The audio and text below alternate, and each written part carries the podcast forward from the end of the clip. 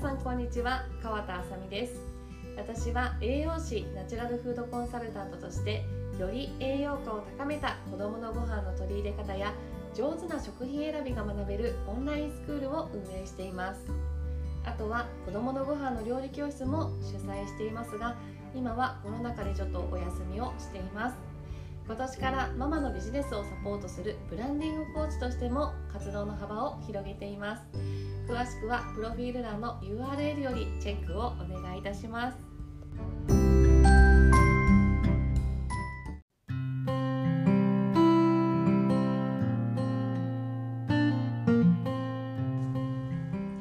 皆さんこんにちは。今日もお疲れ様です。そしてお久しぶりでございます。はい。えー、今回は私が日頃子どものご飯から栄養と食の品質をなんで意識しているかについてお話をしたいんですけど前回ね子どもの食で大切にしたいことを考えようというテーマで Facebook グループであの私がね普段なんで子どもの食事を栄養と食の品質から意識をしているかっていうことをお伝えしたんですが、まあ、そちらはね気になる方は Facebook グループのあのレッスンに残っているのでぜひあの登録して見ていただきたいんですけどあの今ねこう Facebook グループにいらっしゃる方はそのまま投稿欄から見ていただければと思います。はい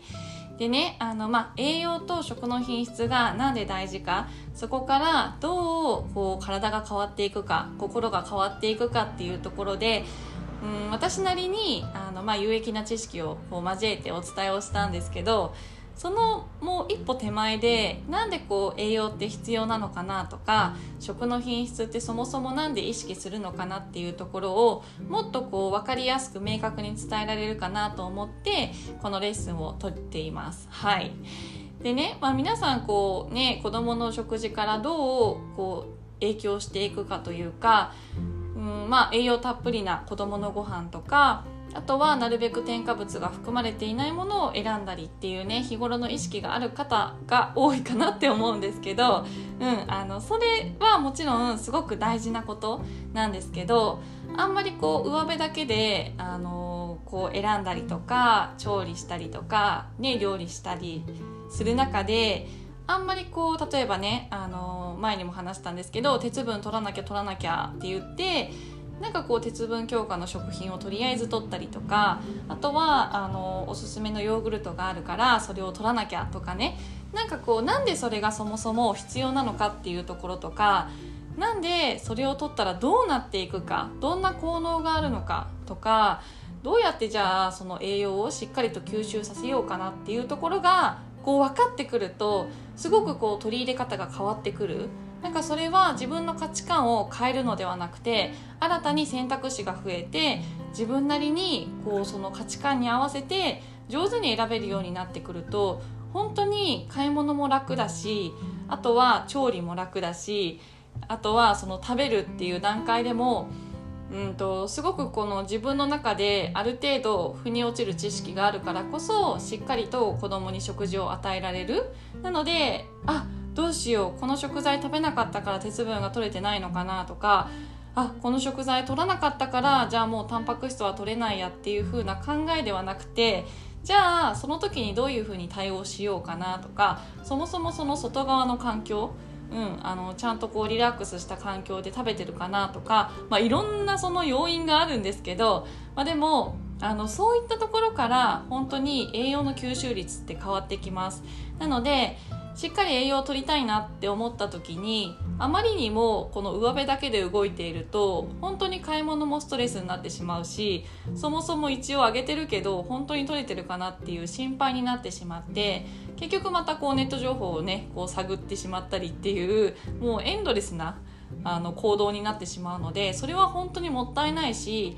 やっぱりママが1日3食作っていくことなので本当にねこうママも心地よくあの調理してもらいたいし買い物もしてもらいたいしねあの食べる時も心地よく食べてもらいたいなっていうのが、まあ、あの私の願いでは あって、まあ、そういうところをね私はプログラムではお伝えしているんですけどなので、まあ、そこまでねまだこう皆さんもこうなんだろうじゃあこういう時はこういう風に置き換えようとかこれはこういう効能だからとかそこまでまだちょっとわからないところもあると思うのでちょっとね分かりやすく私の方から栄養って何で取らなきゃいけないのかなっていうところをお伝えしていこうと思います。うん、でねなんでじゃあ栄養が必要なのかっていうところ。うん、で大雑把に言うとあのメントルメン メンタルが整う。なのであの心の持ちようが整うっていうところですね、うん、だからこううつ病になってしまったりとか結構こうネガティブな感情を抱いてしまう。あとはあのすぐこうイライラのスイッチが早かったりとか集中力がなかったりとかあと記憶力がないっていうのも結構この乳幼児期に左右されます。でそれは何でかっていうとあの心が整っていくことによってしっかりとあのそれがしっかりとこう定着するなので記憶力とか集中力とかあとはこう幸せだなって思う気持ちっていうのも実は栄養から作られているんですね。うん、なので本当にねこの栄養っていうのはあの取ればいいっていうものではなくてそのしっかりとメンタル心の部分と体の部分があのしっかりと構築されていくっていうところをまず改めて思い返してほしいなと思います。なのでまず心の部分で言うと幸せとか集中力が高まったりとか記憶力ですね。こう同時にいくつもこう暗記できるように覚えられるようになったりとか、うん、あとはその脳がすごくこう活性化することによってすればするほど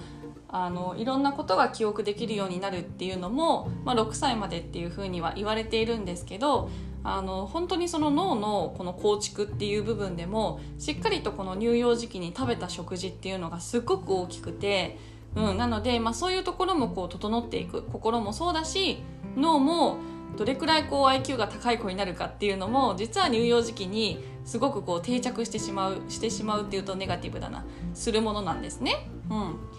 からこそその心を整えるって別にうちの子普通だよって思うかもしれないんですけど意外とあれいつもよりイライラしやすいなとかあれなんか全然覚えてないなとか全然集中力がないなっていう時はあの栄養不足だなっていうふうにそれがサインとして出てるんだなっていうふうに思えるようになるとその食事からじゃあどう取り入れようかなっていうね、まあ、そういったちょっと上級者になるんですけどあの考えになっていくとしっかりとメンタルが整っていく。であとは、まあ、体を作るっていうところは皆さんもねあのよくご存知だと思うんですけどあの体を作ることイコール何かっていうかももちろんねその成長発達っていうところでもこの乳幼児期はすごく栄養がね体を作るっていう意味ではもちろん大事なんですけどあとはこう体調が良くなるですね。うん。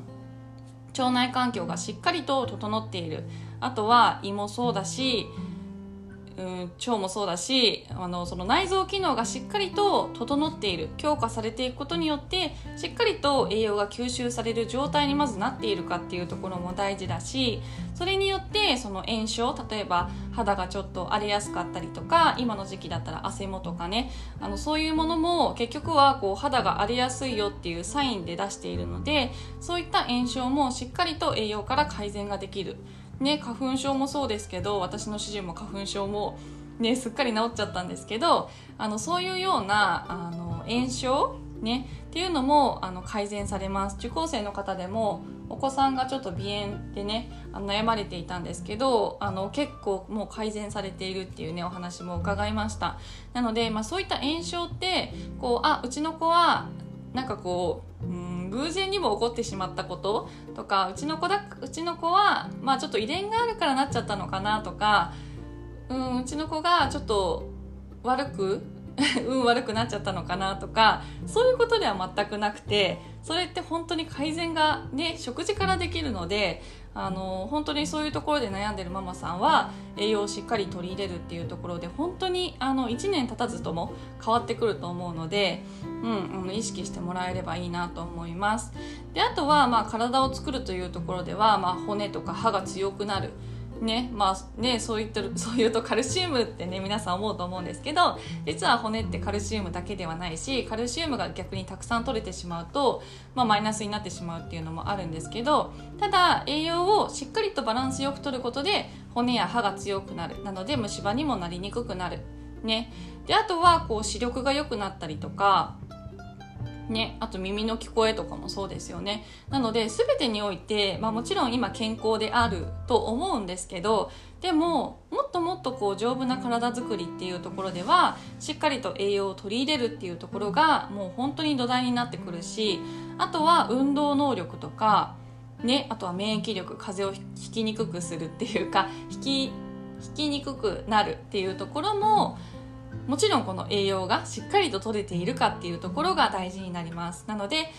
ね、あのうちの娘今もうすぐ2歳なんですけど風邪1回しかひいたことなくてしかもこう吐く吐く病気とかこう気管支炎みたいなそういったちょっと独特な独特なと言っていいのかわからないけど、まあ、そういった病気も一切なくて本当にただこう熱が上がって下がったっていう 本当に一般的な熱しか出したことがない。でもそれっていうのはあの上の子をね連れて本当にこういろんなところに出かけているので、ね、お友達ともたくさん会ってるしでもその中でもやっぱりこう映ってこないっていうのはすごいやっぱり免疫力が高いなと。あの娘に関しては生まれた時からしっかりと私がいろいろとその食の品質まで考えて与えているのでなのですごくその結果として出てるなっていうのは娘を見て思います。息子はね今5歳で全然ねその私が食イコール品質っていうところには全然目を向けてなくてもう食品イコールコスパっていうところから育児離乳食がスタートしているのでちょっと申し訳なかったなっていう反省点が多いんですけど娘に関してはもう本当にこう結果が出てるなっていうふうに思います、うん、なのでそれだけこう免疫力っていうのも変わってくるのでうん、子供乳幼児だからこう放たれてるのが当たり前って思ってる方もすっごく多いんですけど実はそれもある意味サインなんですね。なのでそういったことも栄養をしっかり取り入れる工夫ができると改善されていきます。なのですっごいねこう栄養バランスが良くてもううわもうああかあきらさあかあからさまにこう栄養がすごくたっぷり含まれているようなご飯を与えていたとしても実は栄養は食べているかもしれない取っているかもしれないけどしっかり吸収されないと結果流れてしまうんですね。なのですっごいもったいないじゃないですか。うん。せっかくねこうお金をかけてご飯食材を買って調理して時間をかけてで美味しく食べてるのにそれが流れ出てしまったらもう元も子もないですよね。なのでしっかりと栄養を吸収するっていうことが大事なんですね、うん、でしっかりと栄養が吸収できる体づくりとかその外部的なあの環境とか、まあ、咀嚼とかもそうなんですけど、まあ、全てねあのトータル的に見て栄養の吸収率が高くなっていけば高くなるほどしっかりと吸収されて免疫力が上がったりとか、まあ、しっかりと丈夫な体づくりメンタルづくりっていうのができてきます。うん、なのでしっかりと体を作るっていう意味ではねこうまあ、成長発達の部分で体を作っていくんだなっていうその上辺だけではなくて実はそういうようなしっかりとねもっといろんなこう機能性を高めるような役割を栄養はしているんだよっていうところがあります。あとはあの有害物質の排出もすごくこうスムーズになっていくので、ね、ちょっと2歳までは有害物質がしっかりとまだまだこう排泄できない体になっているのでどうしてもこう添加物とか農薬とか化学調味料は吸収してしまうんですけど2歳以降になると排泄機能もすごく強化されてくるのでしっかりと排泄できるようになりますただ2歳以下はしっかりとまだ排泄できる機能が整っていないのでなるべくあの農薬がかかっていない食材だったりとかあとはあのそう添加物とか化学調味特に化学調味料が入っている食品っていうのはなるべく控えた方がいいです。うん、でねそうなのでこの栄養っていうのはそれだけ本当にあのその子の、まあ、将来も結構左右するようなそのベースとなる今この時期が乳幼児期なのでしっかりと整えてあげることが大事なんですけど整えてあげることにずっと集中しちゃうとやっぱりママもすごく負担になってしまうしお子さんも例えばねこう食べたいハンバーガー食べたいとか、まあ、そういったところも我慢させてしまうととんでもないことになってしまう、うん、っていうのはその大きくなってからそういうところに依存してしまうっていう、ね、方の話も聞いてるので依存しやすくなってしまうのであのそういったブレーキはかけないでほしくてそこは心地よく向き合っていくことがあの私はすごく大事だと思います。うん、なのでね、あのさっきも言ったようなそういう風なあな栄養っていうのをしっかり取り入れるっていうことは大事なんですけどじゃあ添加物化学調味料が全然入ってない食品を全て選んだ方がいいかとか外食はじゃあしない方がいいかとかお惣菜には頼らない方がいいかとかそういうことはあの絶対的には私はしなくていいと個人的には思っています。うん、やっぱりママの気持ちのね、部分も大事だし子供の食べたいっていう気持ちも大事なのであの我が家はそこを大事にしていますなので外に行ったらあのソーセージのね入ったパンとかハンバーガー食べる日もあるしラーメン食べる日もあるしっていう風にそこはバランスよく食べたい気持ち、うん、っていうところも大事にしてる。やっぱりトータル的なバランスなのでそこは大事にしてあげる。ただじゃあその例えばねお昼ラーメンを食べたら夜は小麦粉は控えてちょっと和食にしようかなちょっとちゃんと手料理しようかなとかそういうふうにこう考えていくとね一回ラーメン食べたからってじゃあ炎症がすごい起きてとか あのもう全然寝れないぐらいになってしまうとかそういうことではないじゃないですか。なのでそこは本当にバランスです。うん。毎日毎日毎食毎食例えばずっと小麦粉を取っているとかうんずっとこう外食をしているとかお惣菜に頼ってるっていう風になってしまうとその蓄積っていうのはすごく大きくなってくると思うんですけどその1日1食例えばラーメン食べるとかハンバーガー食べるとかソーセージパン食べるとか、まあ、何でもいいんですけどっていうあの食事をしたとしてもその時はもう思いっきり楽しむ。ね。ママも楽しむ。罪悪感を感じず楽しむ。でそこからじゃあ次の食事はどういうふうに意識していこうかなっていうふうにちょっと背筋をピンとするっていうふうに私はするようにしています。うん、なのでまあそれぐらいねこの栄養っていうのは乳幼児期に本当に大切になってくるので私はこの栄養の大切さを伝えているっていうのがあるんですけどそれプラスやっぱり食の品質が良くないとそもそも栄養価が低いんですね。なのでまあ、一番栄養価が高い食品っていうと添加物とか化学調味料とか農薬が含まれていない食材に関しては栄養価が高いし吸収率も上がるしあとは抗酸化作用って言ってあのー、その私たちの、まあ、免疫力を上げてくれるっていう作用も高い。なのでまあ、できるできるならオーガニックとオーガニックとか有機がやっぱりこう一番こう厳しいルールのもと作られている認証マークなので、まあ、それだけ私たちも安心して買えるし、まあ、それだけ栄養価も高くなるしそういった免疫力が上がるっていう作用もあるだからこそ食の品質ってすごく大事っていうのはあります。うんでね、まあ、別にオーガニックとか有機が、まあ、私は一番大事とは思っていなくて、うん、あのもちろんその認証を取るだけですごくお金もかかるし生産者の方も消費者のことを思って作られているし、まあ、厳しいルールのもとを作られているっていうこともあるのでもちろん応援はしているしもちろん私もすごく購入はするんですけどただ全部が全部じゃあオーガニック有機にできるかっていうとそれは難しいのでそこはあの本当に自分が心地よく買えるものだけ有機オーガニックを買ったりとかそういう風に工夫をしています。うん、で添加物化学調味料農薬って、まあ、この三大リスク がどう影響していくかっていうのはもうあの大まかに言うと腸内環境を悪化させてしまうんですね。なのでせっかく得た栄養も排泄してしまうっていうところがあるので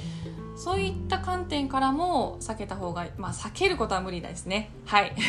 控えた方がいいかなと思っています。うん。あとはやっぱりこう消費者のことを思って作られてくださ作ってくださっている生産者さんを応援したいなって私は個人的には思っているので、まあ、そういったあのシンプルな本当に原材料で作られたものとかあとは有機オーガニックのマーク認証マークがしっかりと入っているものをなるべく買うようにはしています。うん、でそうすることによって、まあ、環境にもすごくこう貢献できるっていうのがあって、私はねその環境自体にあんまり興味がなくて、ね、正直なところ別にこうね街でゴミゴミポイって捨てたりはしないですけど でもあのあんまりこう地球温暖化とかこう今こう世界で起きてる環境問題っていうところにすごくこう自分が心から取り組まなきゃっていう熱い熱意はないんですけどただ環境がしっかりとね良くなっていく地球の環境が良くなっていくことに貢献できるっていうのは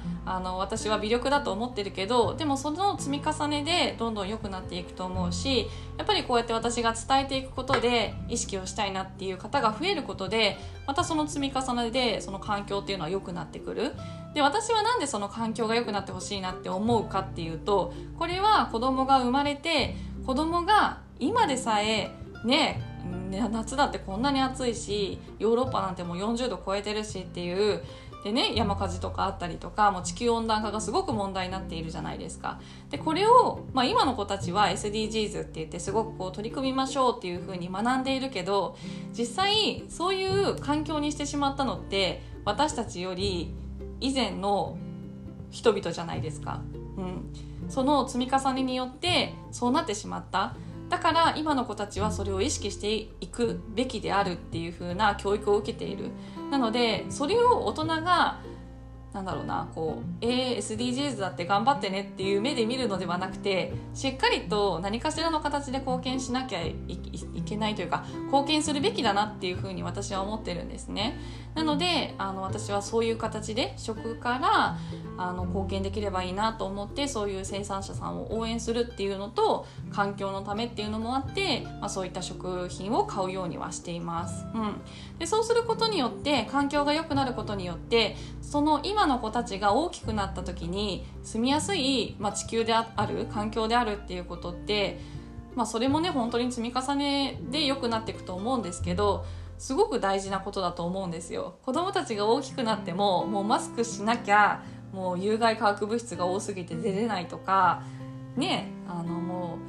うなんだろう暑くて外は絶対に歩けないとかそういう環境で過ごしてほしくないなって思うのでね、そういう環境になるっていうのもあのあると思うので今からそういうふうなあの何か取り組みを一歩してみるっていうのは大事かなと個人的には思ってます。うんはい、であと食の品質を改善することで私が大いに感じているのはもう体質肌質あとはもう炎症の抑制あとメンタルの改善ですね。で別にメンタルの改善ですねって言って別にうつ病だったかっていうとそうじゃないんですけどただ子供を見ていてもやっぱりこうイライラしにくくなっている、うん、前は結構ねイヤイヤ期長いなってぐらいイライラしてたんですけど今は結構落ち着いたなって思うしあとは睡眠の質が愕然と高まりました。であとは、まあ、息子に関してはアレルギー、まあ、卵アレルギーがちょっと疑惑があったりとか、まあ、ちくわで肌もねすごく炎症しちゃったんですけどまあ、そういうことも一切なくなったし肌がね本当に強くなりました。汗ももすごかったんですけど、うん、あの本当に強化されたなっていうふうに思うしあとは、まあ、娘に関してはもう丈夫なので問題はないんですけど主人に関してもあの本当にステロイドにねずっと頼ってたけど薬も塗らなくなるほど良くなったし花粉症もね治ってたしっていうところかな。で私に関しては本当に肌が荒れなくなった。もうねニキビが全然できなくなったんですよね。うん、でニキビもある意味こう体のサインが出てるっていうところなのでそういうのも一切なくなったしあとは体質ですね。もう体重計に乗らなくなった。自分のその体型、まあ、もちろんブヨブヨしてる部分はあるんですけどでもあのすごい太ったなとかそういうのを感じなくなりましたね。もうなんかダイエットっていう言葉が私の中でなくなった。っていうのが大きいなって思います。っていうのは別にすごい私なんだろうモデル体型でとかそういうことではないんですけど全然ないんですけどでもこう自分が心地よくいられる体ではあるかな。うんっていうのはある。だから悩みが本当になくなりましたね。うん。だから本当にこの食の品質って本当に大事です。だからこそ今も私学んでるんですけどそうなので、まあ、ちょっとねこう栄養と食の品質のことであの私がこう常に伝えてることが何で大事かっていうのが、まあ、このね取っているレッスンで分かってもらえればいいなって思うのと、まあ、ちょっとでもこう意識してみようかなっていう気持ちが芽生えてくれたら私は本当に嬉しいです。うん、でねもちろんその栄養とあとは食の品質だけではなくて、まあ、食べる環境とかそういう外的要因もすごく大事だしね、食べる姿勢とかあとは咀嚼しっかりできてるかなとか内臓機能整ってるかなとかそういう内側のね